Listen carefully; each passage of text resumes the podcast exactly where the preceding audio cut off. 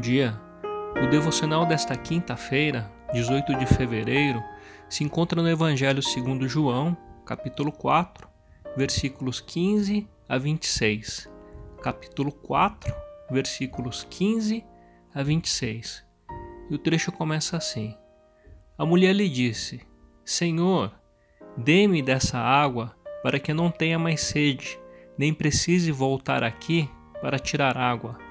Ele lhe disse: Vá, chame o seu marido e volte. Não tenho marido, respondeu ela. Disse-lhe Jesus: Você falou corretamente, dizendo que não tem marido. O fato é que você já teve cinco, e o homem com quem agora vive não é seu marido. O que você acabou de dizer é verdade. Disse a mulher: Senhor, vejo que é profeta. Nossos antepassados adoraram neste monte, mas vocês, judeus, dizem que Jerusalém é o lugar onde se deve adorar. Jesus declarou: Creia em mim, mulher. Está próxima a hora em que vocês não adorarão o Pai nem neste monte, nem em Jerusalém. Vocês, samaritanos, adoram o que não conhecem. Nós adoramos o que conhecemos, pois a salvação vem dos judeus.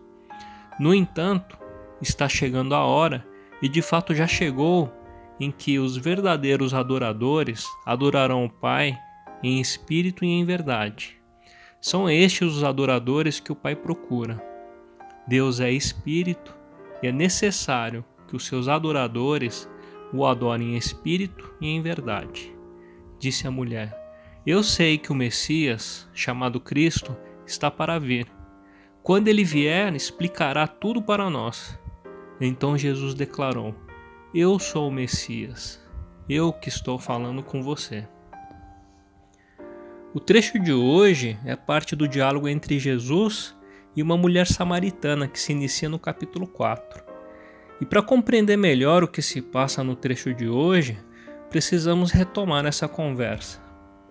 Este diálogo acontece num dia quente por volta do meio-dia, esta mulher estava indo ao poço sozinha tirar água neste horário. Não era o costume. As mulheres executavam essa tarefa em grupo e normalmente em outro horário com menos sol, mas ela estava lá, sozinha. Provavelmente porque era desprezada. A sua companhia não era apreciada pelas outras mulheres da comunidade. Ao vê-la, Jesus puxou conversa. Me dê um pouco de água. A própria mulher se surpreendeu, pois, além de não ser comum um homem conversar em público com uma mulher, se dizia que se um judeu bebesse em uma vasilha usada por algum samaritano, ficaria impuro. O Senhor prosseguiu a conversa e disse: Se você conhecesse o dom de Deus e quem lhe está pedindo água, você lhe teria pedido e ele lhe teria dado água viva. E ela respondeu: o senhor não tem com que tirar água, e o poço é fundo. Onde pode conseguir essa água viva? Ela pensava que Jesus estava se referindo à corrente de água que se encontrava numa nascente subterrânea, pois água viva, para eles, era uma expressão para água de fonte. Ela falava da água corrente do fundo do poço, mas a água que Jesus estava oferecendo era outra. Jesus completou: quem beber desta água terá sede outra vez, mas quem beber da água que eu lhe der nunca mais terá sede. Pelo contrário, a água que eu lhe der se tornará nele uma fonte de água a jorrar para a vida eterna.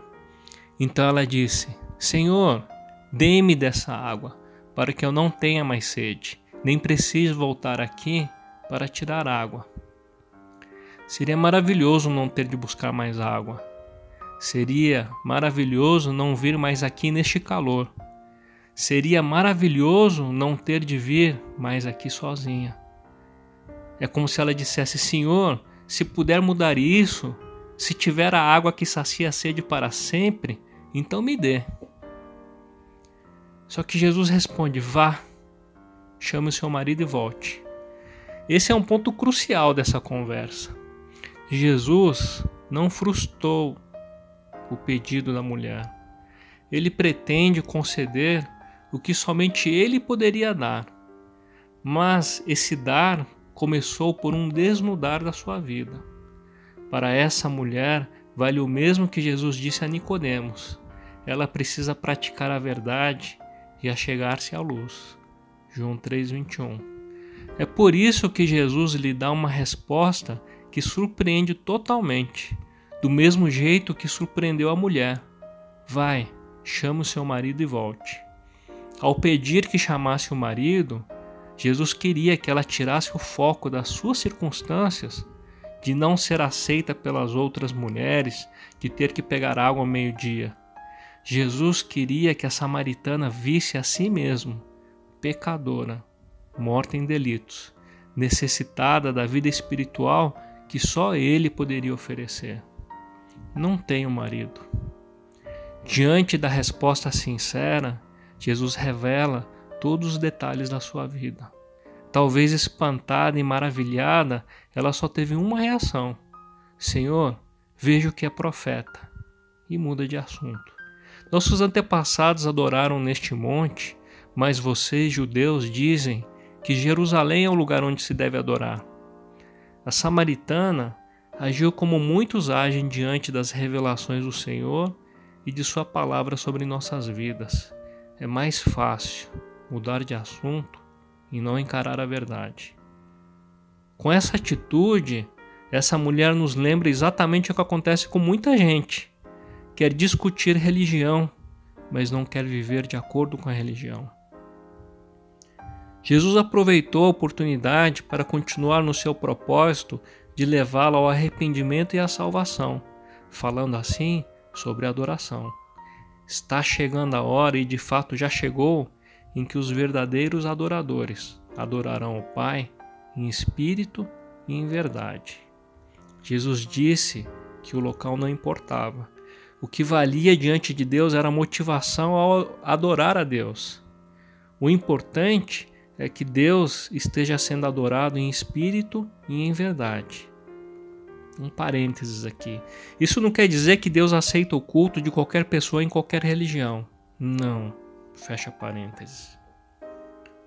Eu sei que o Messias chamado Cristo está para vir. Quando ele vier, explicará tudo para nós. Mais uma vez, a mulher tentou mudar a conversa, enfocando a promessa do Messias, cujo ministério era anunciar todas as coisas, conduzindo o povo a adoração correta.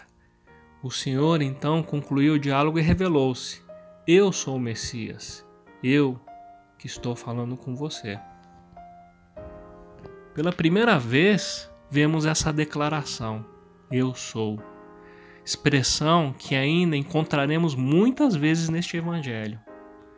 O ser de Jesus é determinante.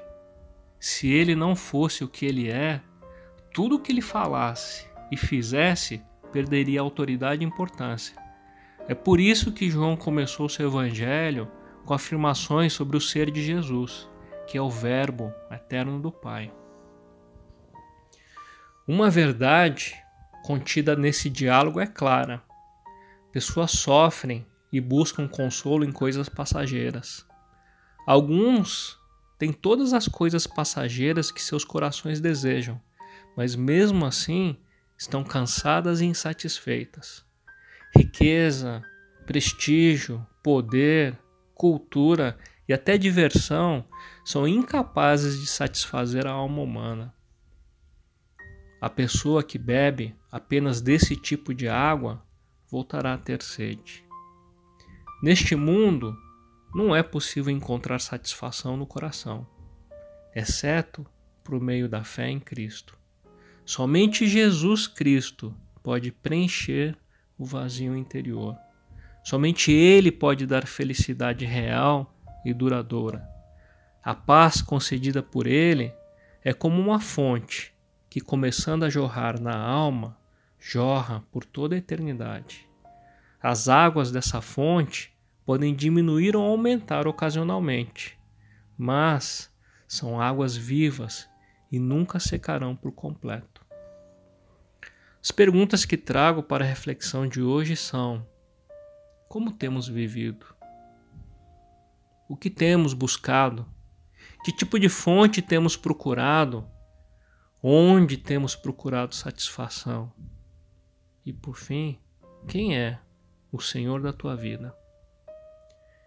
Que a resposta para todas essas perguntas seja Jesus, o Messias prometido, o Eu Sou. Que Deus os abençoe.